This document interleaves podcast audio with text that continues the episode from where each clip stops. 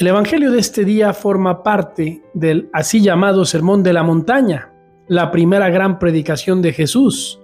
Hoy el tema es la actitud de Jesús respecto a la ley judía. Él afirma, ¿no creáis que he venido a abolir la ley y los profetas? No he venido a abolir, sino a dar la plenitud. Jesús no quiere, queridos hermanos, cancelar los mandamientos que dio el Señor a Moisés, sino que quiere darles plenitud. Pero ¿qué significa esta plenitud de la ley? ¿Qué significa este querer dar plenitud a estos mandamientos? Jesús mismo nos responde con algunos ejemplos que están más adelante en los versículos posteriores al, al Evangelio que se lee en la misa de hoy. Comienza con el quinto mandamiento. Habéis oído que se dijo a los antiguos, no matarás, pero yo os digo, todo el que se deja llevar de la cólera contra su hermano será procesado. Con esto Jesús nos recuerda que incluso las palabras pueden matar que nosotros podemos ser asesinos de nuestros hermanos con la crítica, la difamación y la calumnia.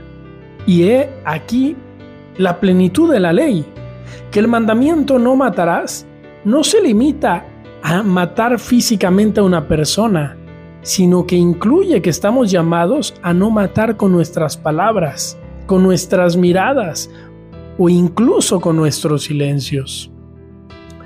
Unos versículos más adelante dice Jesús, si cuando vas a presentar tu ofrenda sobre el altar, te acuerdas allí mismo de que tu hermano tiene quejas contra ti, deja allí tu ofrenda ante el altar y vete primero a reconciliarte con tu hermano. Aquí nos enseña Jesús que el amor al prójimo es una actitud fundamental de la vida cristiana, tan fundamental que nuestra misma relación con Dios no puede ser sincera si no hacemos antes las paces con nuestros hermanos. No podemos acercarnos a Dios si tenemos rencores voluntarios.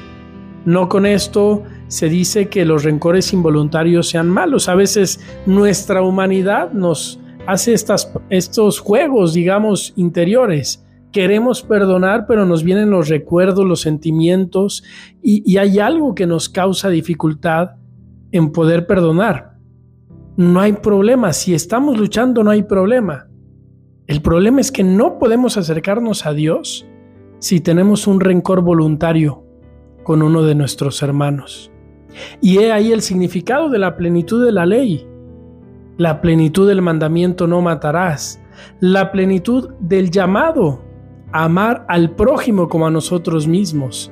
Y en estos dos ejemplos, queridos hermanos, comprendemos el significado de la plenitud de la ley, que significa no quedarnos en la observancia exterior, en la observancia disciplinar de ciertas normas, de ciertos mandamientos, sino en ir al corazón, en ir a la raíz de donde vienen nuestras acciones, nuestros comportamientos, sean estos buenos o malos.